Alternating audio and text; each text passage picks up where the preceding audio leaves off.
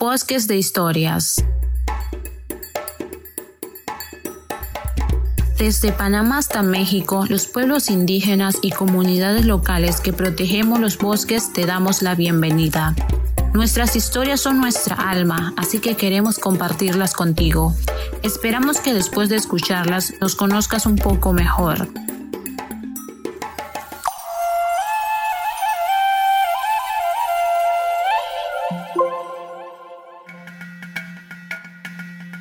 Desde la Coordinadora de Mujeres Líderes Territoriales te invitamos a escuchar la segunda temporada de Bosques de Historias, donde compartiremos cómo nos enfrentamos al COVID-19 desde la medicina tradicional de los pueblos indígenas y comunidades locales, desde México hasta Panamá. Cada episodio será contado por mujeres que lideraron los protocolos de atención comunitaria durante la pandemia, desde sus conocimientos ancestrales.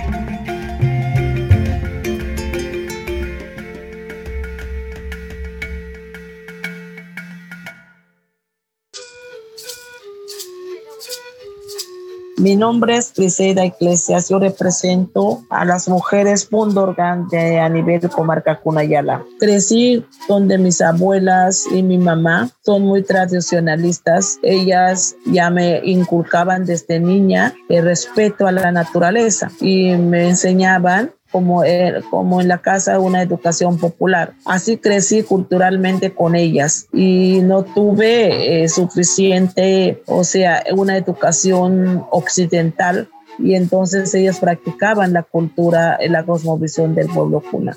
Entonces en mi mentalidad eh, tenía tanta eh, interés el cuidado de la madre tierra y la misma cosmovisión del pueblo cuna. Y hablaban de las, de las mujeres grandes madres que han vivido dentro de la historia cómo ellas han luchado, cómo ellas han rescatado la cultura y, y, las plantas medicinales, por ejemplo.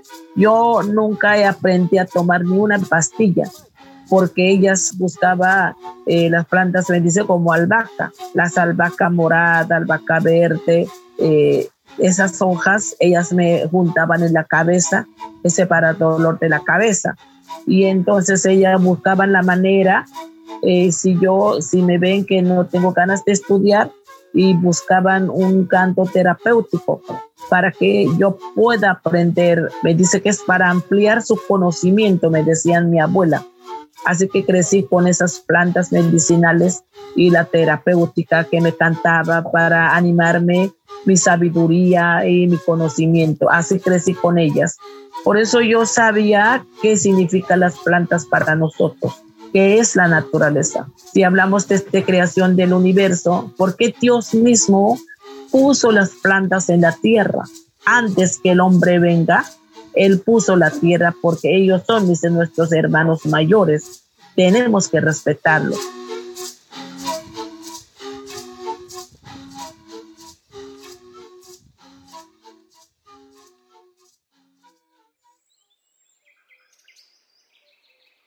Nuestra comunidad como comarca Cunayala se ha enfrentado al COVID-19 con mucha cautela, eh, es decir, utilizando sus plantas medicinales. Las plantas medicinales nos han protegido mucho tradicionalmente o, ancestralmente. Siempre nos hemos enfrentado a grandes pandemias y sabemos cómo aislar a nuestros enfermos, cómo tratar y con usar de las plantas medicinales. Si tenemos miedo al enemigo, el enemigo más nos va a absorber, sino enfrentarlo. Así que nuestra comunidad eh, ellos mismos auto, eh, o sea, ellos mismos eh, auto cuarentenan antes que el MINSA, antes que el gobierno nos ordene que tiene que cerrar el puerto, tiene que cerrar la comunidad, nadie puede salir, sino misma comunidad se encierra. Tenemos que aislar a los enfermos porque esa es nuestra práctica si hablamos de la medicina tradicional. Siempre lo han hecho o sea, eh, eh, apartarla de la gente y que solamente dedicar en la medicina. Retiro para reflexionar, retiro para hacer las medicinas, retiro para aprender de las plantas medicinales y aprender de nuestra propia historia. Retirarse, solamente escuchar el ruido del agua, el canto del agua, solamente que escuche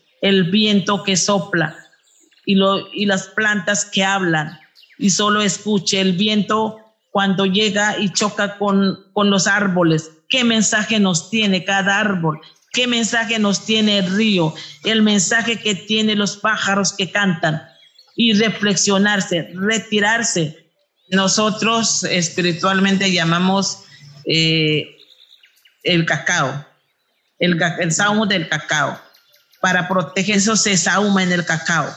Y entonces, eh, eh, como cantar ritualmente, para proteger contra el, grave se usa saumo, canto, rituales y aislamiento. Para que no propague más, buscan la manera, el saumo de la casa. O sea, sauman la casa, todo, todas las comunidades en la misma hora tocan eh, el caracol avisando a todas las comunidades que salgan a la calle con un barro y un saumo para proteger las casas. Uno no puede quedarse allí, eh, o sea, teniendo miedo que el enemigo me ataque, sino enfrentar, buscar la manera de proteger. Espiritualmente, eh, el canto terapéutico. Mira, el enfermo, el enfermo este, vamos, siempre usamos la maca. La maca, él está ahí.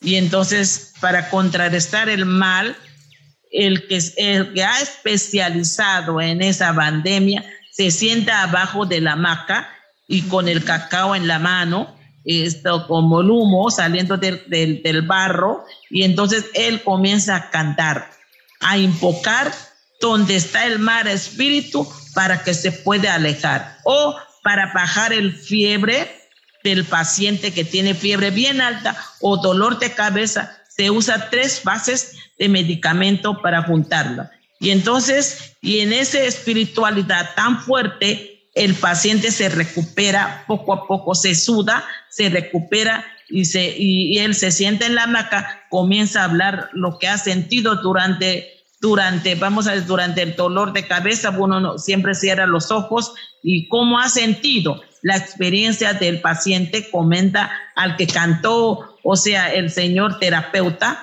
él explica lo que ha pasado durante esta, eh, en, esta experiencia.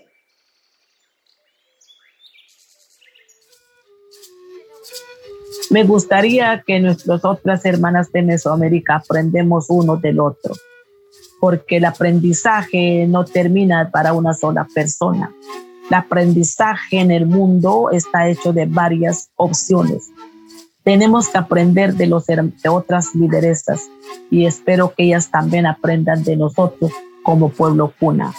Sería mucho mejor eh, porque ese COVID nos ha reflexionado como mujeres, como personas, una reflexión muy grande porque eh, pienso que una jalón de oreja Dios nos hizo que vea que ahí está la naturaleza misma nos puede aportar, nos puede ayudar. Así que no podemos perder la oportunidad, la reflexión que hacemos en este GOBI, lo que las plantas medicinales nos sirven. Que, que cada uno de nosotras como lideresas sembremos en cada huerto las plantas medicinales diferentes.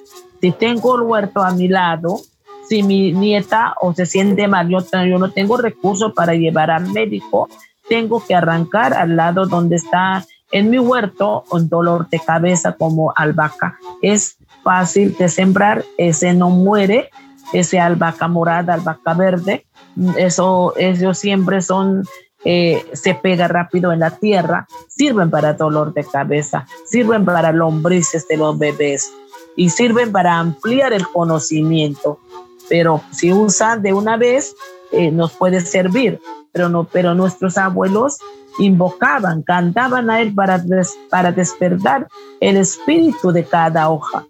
Entonces yo recomendaría a mis hermanas lideresas de Mesoamérica, sembremos, juntos podemos cambiar el mundo, juntos podemos vestir a la madre tierra, porque ella necesita nuestro vestimento verde, ella necesita que nosotras como mujeres bañemos a la madre tierra, cada casa, cada comunidad. Si vestimos el verde, ella sonríe, ella musita, según nuestros abuelos nos cantan. La madre tierra musita, la madre tierra canta. Si vestimos verdoso, ella es feliz. Ahora, como mujeres, enfrentemos la situación que nos está pasando el medio ambiente, la ecología, todo depende de nosotros como mujeres. Podemos cambiar el mundo si vestimos verdoso a la madre tierra.